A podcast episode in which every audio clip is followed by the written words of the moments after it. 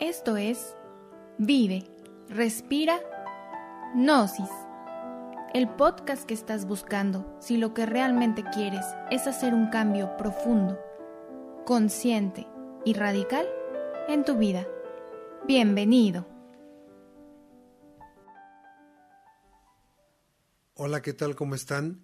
Les saludamos muy afectuosamente aquí con este esfuerzo que estamos haciendo por transmitir la enseñanza maravillosa que nos dejara el venerable maestro Samael Aumbeor. Y en esta ocasión eh, venimos a proponerles un tema bastante interesante que se llama los siete pecados capitales. Como preámbulo de este tema tan interesante que es, pues yo dijera, toral de la enseñanza gnóstica, eh, yo quisiera empezar por hacerles una pregunta. ¿Cómo creen que nosotros vivíamos cuando habitábamos en el paraíso? Otra pregunta relacionada con esta. ¿Cómo será el mundo en los cielos? Porque todo el mundo queremos llegar al cielo. En la religión de la que formemos parte, siempre anhelamos un mundo mejor a este. Algo nos hace sospechar, algo nos hace darnos cuenta que este mundo no lo es todo y que incluso en este mundo venimos a sufrir como lo estamos viendo en la actualidad. Podemos incluso nosotros vivir en un entorno cómodo, eh, con seguridad, con abrigo, pan, techo, refugio, pero no vivimos en una isla, vivimos en un mundo convulsionado donde vemos cómo cada vez los valores morales y espirituales están en profunda bancarrota.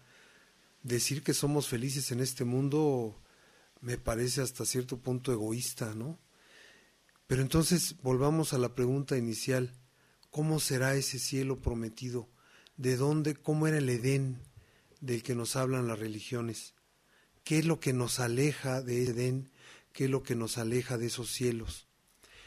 Sinceramente lo digo, me parece que solamente las personas que han logrado tener experiencias extrasensoriales, oníricas, de la cuarta o, u otras dimensiones incluso superiores, por medio de las salidas en astral, eh, por medio de un recuerdo de una vida pasada, por medio de convivencias o vivencias conscientes con humanidades superiores a la nuestra de otros planetas, de otros mundos espirituales, y que les consta cómo viven estos seres,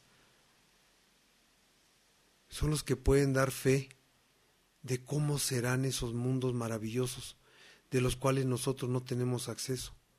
Y eso me llevaría a hacer otra pregunta. ¿Qué es lo que nos aleja? ¿Por qué no podemos vivir así?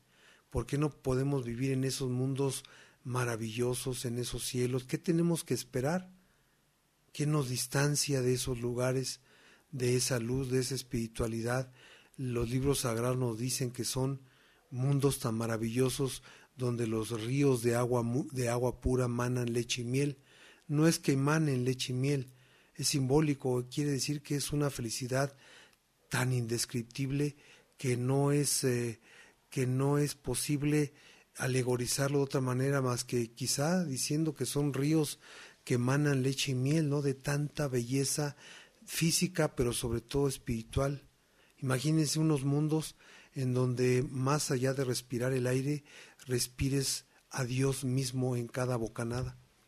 Bueno, lo que nos distancia de esos mundos espirituales es el ego, los siete pecados capitales. Esto no lo negaban, ninguna de las religiones antiguas lo desconocían. Lastimosamente el tiempo va pasando, la humanidad va degenerándose y se nos viene olvidando, Todos estos grandes secretos, estos grandes misterios que antes nosotros, repito, no desconocíamos. Fíjense, es tan importante este tema que incluso, por ejemplo, la Biblia habla, ¿no? De cómo el Maestro Jesús expulsó del cuerpo de María Magdalena los siete demonios. También, por ejemplo, hay muchas parábolas en donde el Maestro Jesús a latigazos expulsa a los mercaderes del templo, que son viva representación de los siete pecados capitales. ¿Qué decir de la medusa con sus siete serpientes que salían de la cabeza? ¿No? Entonces, Eh, esos son los famosos siete pecados capitales, que son precisamente los responsables de que nosotros no vivamos en comunión con esa paz profunda, inverencial, con ese contacto directo con nuestro ser interior profundo, con Dios, como le queramos llamar. Y esos siete pecados capitales, bueno, pues ya no los, ya no los eh, sabemos, ¿no? En orden incluso de importancia, porque se dice que el primero y el más fuerte, es decir, el que absorbe la mayor parte de la energía en el ser humano, pues es la lujuria. En orden de importancia, después sigue la ira se dice que, por ejemplo, del 100% del ego que llevamos dentro, más o menos, porque cada quien evidentemente eh, tiene un porcentaje de acuerdo a su propia particularidad, pero hablemos como humanidad en términos generales, pues la lujuria ocupa hasta el 50% de esa conciencia embotellada, de esa energía que nos roba como esencias y, en otras palabras es lo que nos distancia, nos hace eh, materialistas, subjetivos, toscos, burdos, y es lo que nos separa de la divinidad. 50% más o menos es lo que ocupa el ego de la lujuria dentro de nosotros. Aproximadamente un 20% es el que le sigue la ira. Después seguirá el orgullo con aproximadamente un 10%, aunque repito, es en general. Hay personas que podemos verle el ego del orgullo que pues será su rasgo psicológico característico particular y ocupará ese 50% en lugar de la lujuria, por ejemplo, ¿no? Hay otros que eh, después sigue la pereza con un 7%, la envidia con un 5%, un 4%, la codicia, la gula otro 4%. Y bueno, pues ya lo habíamos dicho en otras ocasiones, el temor, el temor eh, que es, eh, es un componente que, que, tiene que ver con todos los demás egos o demonios que llevamos dentro, pues ahí está, tendrá un porcentaje de acuerdo a, cada quien, a su análisis que haga y de acuerdo a la vida que lleve. Entonces estos siete pecados los llevamos dentro y no los hemos observado. Hemos sido capaces de estudiar kinder, primaria, secundaria, preparatoria, universidad, eh, maestrías, doctorados, doctorados, diplomados en no sé dónde. Y yo les estoy hablando de un modelo educativo en esta zona donde yo vivo habrá en Estados Unidos creo que le llaman el, el este, elementary, el high junior, junior high, no sé, el high school y todo eso, ¿no? Bueno, es lo mismo, pues. Es la misma gata, nomás que revolcada de otra manera, ¿no? Pero a fin de cuentas, hemos sido muy buenos para estudiar cosas externas, pero no nos hemos puesto a estudiar en nosotros mismos. Bueno, si estamos diciendo que el ego es lo que nos separa de la divinidad, pues ¿cómo hacer para eliminarlo? Entonces no lo queremos. Porque si nosotros tuviéramos la esencia libre en su movimiento, pues otro gallo cantaría. Por cierto, los grandes seres que han venido a este planeta Tierra, llámese un Mahatma Gandhi, un Krishna, Zoroastro, Zaratustra, Buda, Hermes Trimegistro, el maestro Samael, evidentemente el maestro de maestros, el maestro Jesús, el Gautama.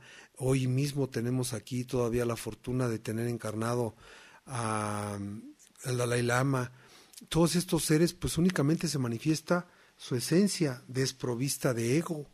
En algunos casos está todavía más eh, refinado su trabajo que otros, por algo el Maestro Jesús es considerado el maestro de maestros, pero no nos vamos a meter en esta ocasión a temas eh, que son un poquito más profundos y nos desviaríamos de este, ¿no?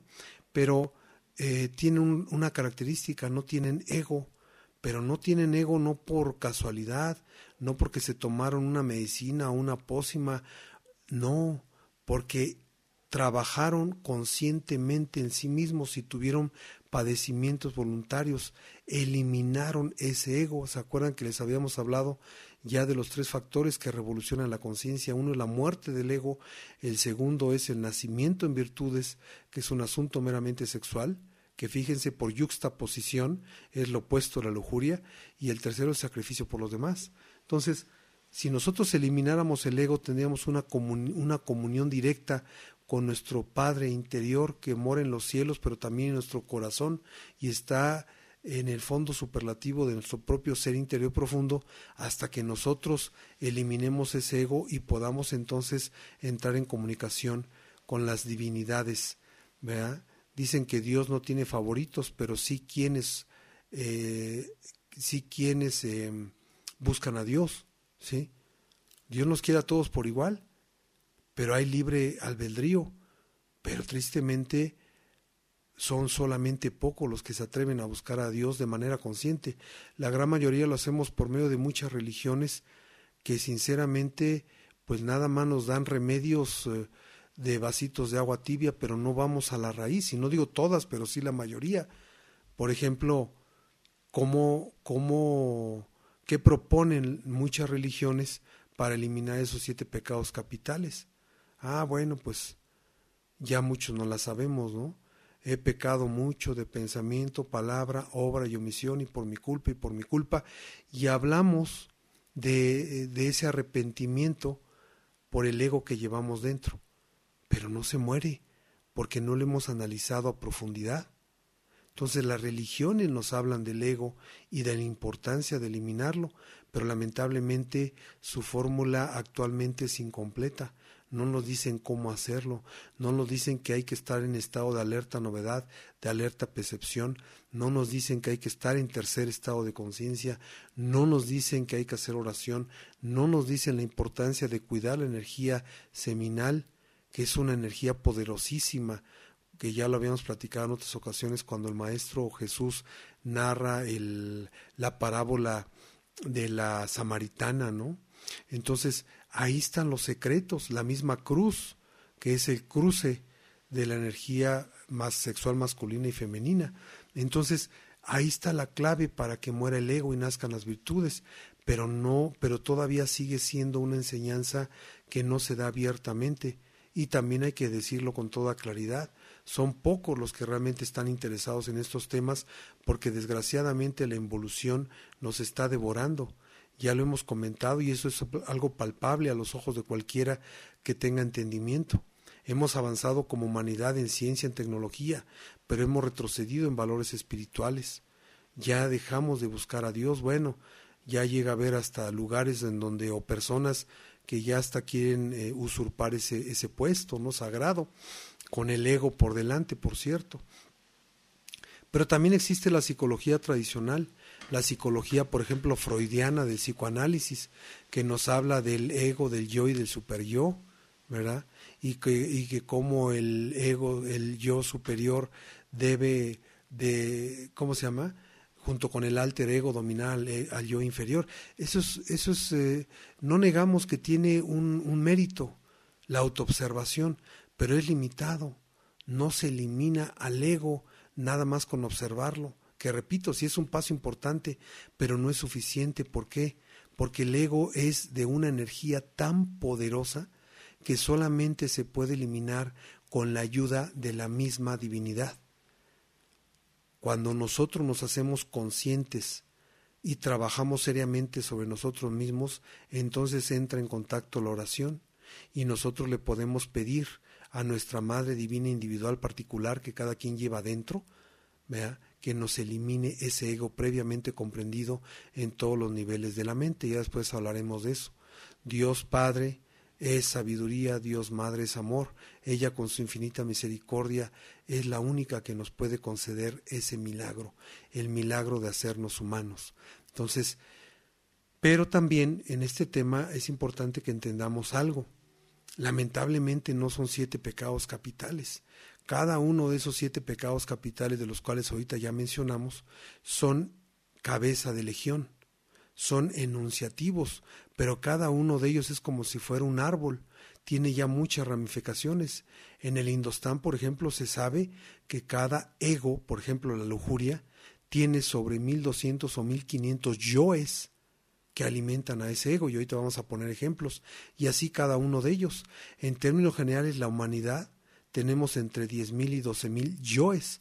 Por eso, de manera simbólica y alegórica, libros sagrados dicen que aunque tuviéramos mil lenguas para hablar y paladar de acero, no alcanzaríamos a enumerar cabalmente todos los defectos que llevamos dentro. Y vamos a poner ejemplos a este respecto, ¿no? Pero antes de poner los ejemplos, pues ahora ustedes entenderán lo que significa la parábola de, David y Goliat. ¿Qué representa la, la parábola, ¿no? ¿Quién era el gigante y el otro pequeñito y cómo venció al gigante? Pues ese pequeñito representa, eh, ¿cómo se llama? A la esencia, que ya nada más es un 3% en términos generales de conciencia despierta. Y esa onda con la que derribó al gigante, pues representa la energía sexual. Fíjense nada más. La medusa, ¿verdad? Que fue derribada también con un caballero con su escudo representa también con la espada, la espada de Longinos, con la que también la lanza de Longinos, con la que el Maestro eh, Jesús fue traspasado en la cruz, también es simbólica, significa eh, los secretos que están vedados para, para toda la humanidad en términos generales, pero que el que busca encuentra y más en estos tiempos del fin que ya estamos viviendo. Entonces, esos misterios son para los pocos, esas enseñanzas son para los que realmente buscan despertar conciencia a través de un trabajo serio sobre sí mismos, a través de la eliminación del ego. Pero como decíamos, ¿no? Como decíamos, cada ego tiene muchos yoes que lo alimentan. Vamos a poner algunos ejemplos, porque pues si no, no terminamos, si estamos hablando de 1200 o 1500 cada uno, imagínense, ¿no? Eh, por ejemplo, el ego de la lujuria, podemos hablar solamente de algunas derivaciones que tiene, unos yoes, perdón, que tienen eh, como raíz pues el ego de la lujuria. Podemos hablar de la fornicación, podemos hablar del adulterio, podemos hablar de la masturbación, del homosexualismo, del lesbianismo, de la pornografía, del yo don Juan, del yo doña Inés, del coqueteo, de los celos, etcétera, etcétera, etcétera. Entonces, cada quien tiene que revisar en sí mismo y decir, ay, caray, yo tengo el ego eh, fornicario, es decir, el del derrame. Híjole, pues si quiero llegar a Dios, hay que saber callar, saber sufrir y saber abstenerse, hay que trabajar en sí mismo.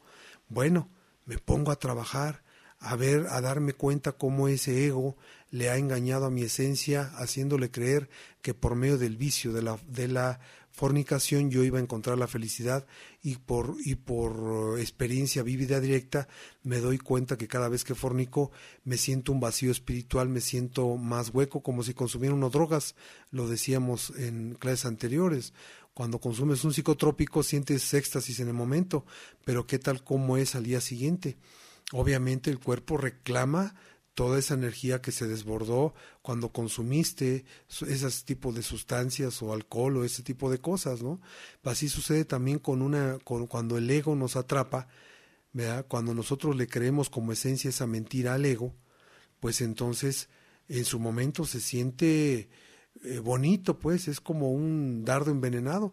Pero ¿qué sucede cuando ese ego logró su propósito y la esencia se descargó por medio del ego y a través de la personalidad? Por eso es importante que también vayamos reflexionando bien en el tema pasado, ¿eh? la importancia de ya ir entendiendo la diferencia entre personalidad, esencia y ego. Eh, entonces, vean cómo los temas se van entrelazando y cada vez nos van eh, comprometiendo a un trabajo, o adentrando más bien a un trabajo más eh, serio, estructurado sobre nosotros mismos, para entrar al tema del, del, trabajo consciente, de hacernos conscientes de los egos y cómo nos atormentan, pues es importante que ya diferenciemos, ya tengamos bien claro cómo funciona el tema de personalidad, esencia y ego en nosotros. Es importante que también entendamos el tema de los cinco centros de la máquina humana que ya también dimos, porque no es lo mismo la lujuria atacando al centro intelectual eh, eh, que la lujuria atacando al centro emocional o al centro, este, ¿cómo se llama? Al centro eh, instintivo, emoción, al centro instintivo, al centro sexual, etcétera. Entonces es importante que vayamos dándonos cuenta que estos temas que hemos ido dando se van relacionando unos con otros y que si nosotros los aplicamos y, todavía aún más si lo acompañamos con la lectura de los libros que ya les recomendamos en, en unos podcasts anteriores, pues entonces nos vamos nutriendo. Lo primero que necesitamos es una base teórica para ir entendiendo cuando ya empecemos a practicar los ejercicios que aquí daremos, ¿verdad? Y empecemos a comprobar por nosotros mismos la gnosis en nosotros y veamos cómo el ego muere, primero cómo lo observamos, cómo lo detectamos, cuál es el que más ocupa nuestra conciencia y en dónde se deposita, en dónde se aloja, a qué hora del día sale, etcétera, y después haciendo prácticas para lograr su eliminación y también nos vamos a dar cuenta cómo en la medida en la que el ego cae, se van despertando las facultades. ¿verdad? Y entonces ahora sí ya es más fácil salir en astral, ahora sí es más fácil recordar una vida pasada, etcétera, etcétera, ¿no? Entonces, esos ejercicios, hay gente que dice, es que me cuesta mucho trabajo dejar la mente en blanco.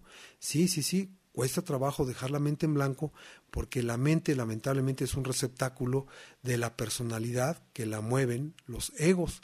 Pero si yo empiezo a enfrentar al ego, pues entonces la mente poco a poco se va quedando quieta. Ya después también daremos unas prácticas para acelerar ese proceso por medio de un, mantra maravilloso que es dejar el Samael, el mantra Mgate, que es un mantra tibetano maravilloso.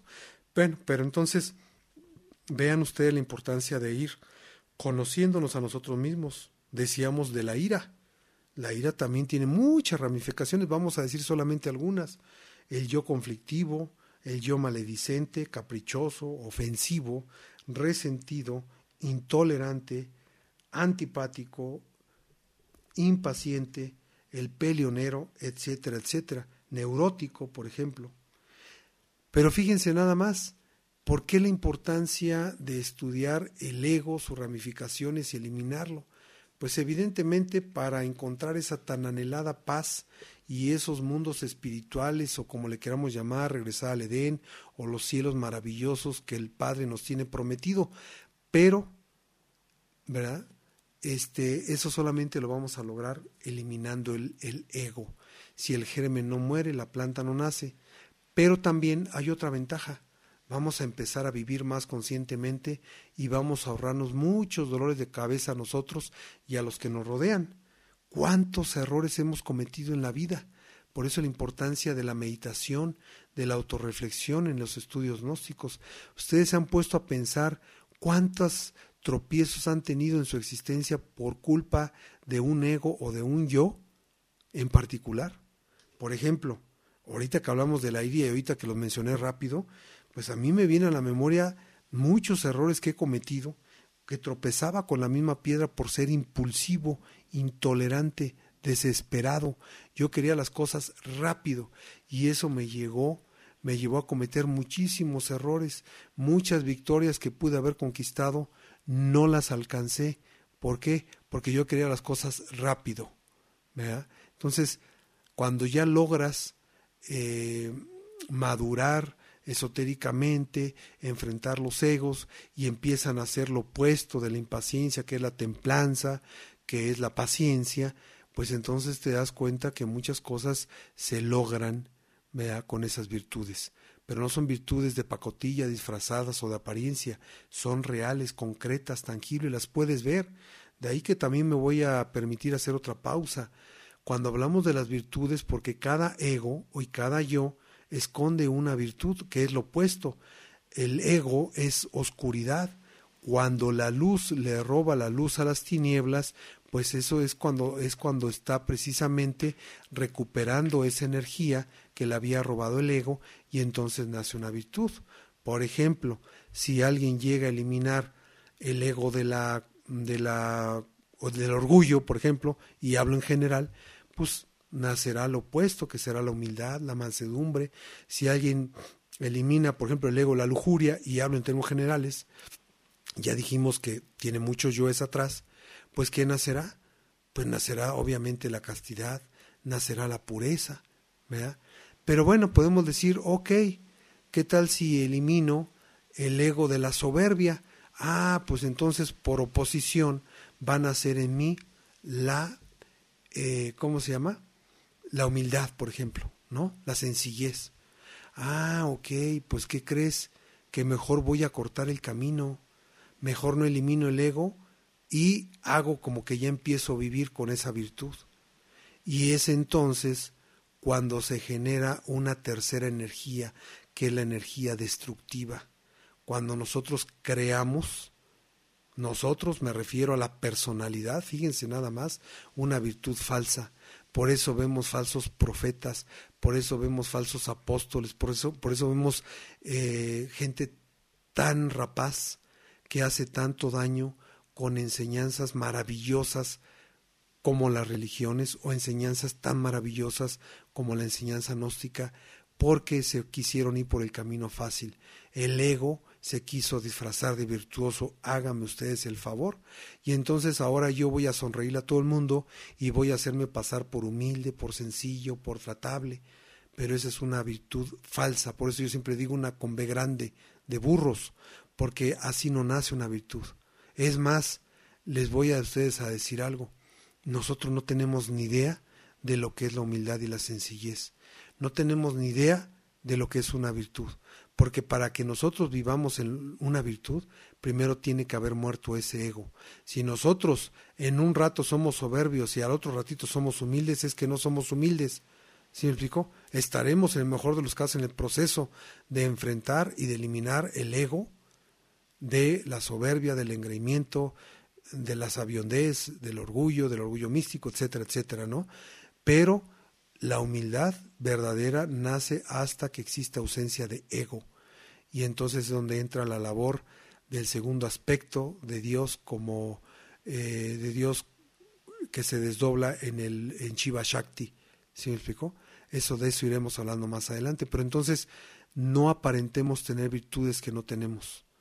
Esas virtudes solamente se pueden alcanzar por misericordia de la divinidad cuando también por misericordia de la divinidad ha muerto el ego, a petición de la divinidad, de que nosotros seamos serios con nosotros mismos y nos observemos de instante en instante y estemos plenamente conscientes del ego que nos aqueja y cuál fue el origen. Hay egos, incluso a una pausa para decirles que hay egos que nacieron apenas hace tres, cuatro vidas, pero hay otros que los generamos nosotros mismos hace 70, 80 vidas y por lo tanto cuesta más trabajo eliminarlos. Ahí hay que multiplicar la paciencia, porque no todos los egos o no todos los yoes se eliminan eh, en el mismo ritmo de trabajo esotérico. Algunos requieren mucha paciencia, ¿no? Obviamente los más densos pues requerirán un trabajo más constante. Y así podemos irnos cada uno por uno, ¿no? ¿Vea? Hablamos de la gula, podemos hablar de yoes como el yo devorador, antihigiénico, desordenado, inoportuno, excesivo, en la comida, en los dulces. Y, pero, pero nos sorprendería darnos cuenta que cuando alguien tiene atormentándolo el ego de la gula, también se vuelve eh, una persona justificadora que siempre se la pasa justificando sus actos, agresivo e instintivo. De eso solamente se puede uno dar cuenta cuando hace análisis serios, profundos en sí mismo.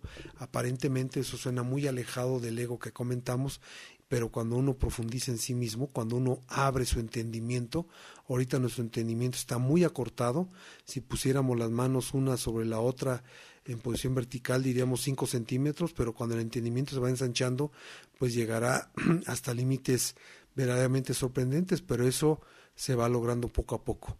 El maestro Samael, el maestro Jesús, perdón, decía, si el germen no muere, la planta no nace. Decía, vino nuevo en odre nuevo. A nadie se le ocurriría, decía el maestro Samael, remendar un traje viejo con tela de un traje nuevo. Eso lo comentaba el maestro Jesús. Bueno, eso quiere decir que una enseñanza nueva como la gnóstica requiere que nosotros abramos nuestra mente y nuestro entendimiento y no lo queramos sumar a nuestro viejo carro caduco de forma de pensar eh, intelectualoide. No, estos temas les pido tomémoslo con mente abierta, con corazón abierta, no lo comparemos con nada, no estemos criticando ni juzgando, veamos como nuestra vasija hacia arriba para que entre la enseñanza nueva. Si ponemos la vasija hacia abajo, no llegará nada. Entonces es importante que estos temas requieren apertura de mente, y de entendimiento y de corazón. Recíbanlos con buena fe, con buena voluntad y van a ver los resultados. Aparentemente la eliminación del ego no es tan fácil, pero pues tampoco es, simplemente cuestión de empezar. Ya después incluso iremos diciendo cómo esto, esto se va tejiendo. Una propia escena de un evento cualquiera en el día a día, puede ser que no nada más haya formado parte un ego o un yo, sino muchos yoes y muchos egos que se entrelazan entre sí Por ejemplo, puede ser que yo tuve un arranque de ira hoy en la tarde, ¿no? Pero no nada más se presentó la ira. Quizá la ira se, se, se, se presentó por una, ¿cómo se llama? Quizá, fíjense, si yo fuera soltero y una muchacha no me hizo caso, pues entonces yo tuve un arranque de ira.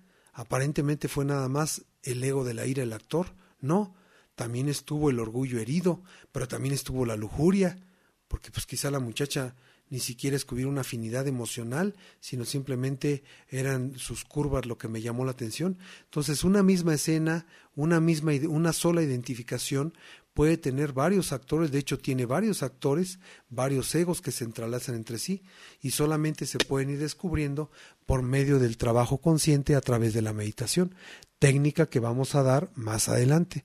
Si ustedes se fijan, esto se está poniendo cada vez mejor y por lo pronto les agradecemos el favor de su atención y de que nos eh, escuchan esta enseñanza maravillosa de Samael y este tema vamos a continuar en una segunda etapa. Gracias y paz inverencial.